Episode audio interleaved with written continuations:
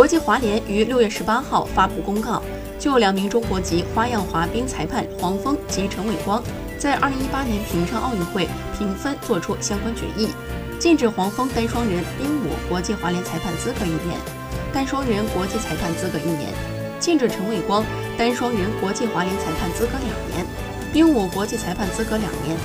同时，不允许陈伟光参与二零二二年北京冬奥会裁判执法。公告称，陈伟光在执法二零一八年平昌冬奥会花样滑冰男单短节目和自由滑比赛期间，打分存在故意倾向于本国运动员现象。黄峰在二零一八年平昌冬奥会花样滑冰双人比赛中同样存在倾向性，对中国主要对手的打分相比其他当值裁判而言存在压低现象。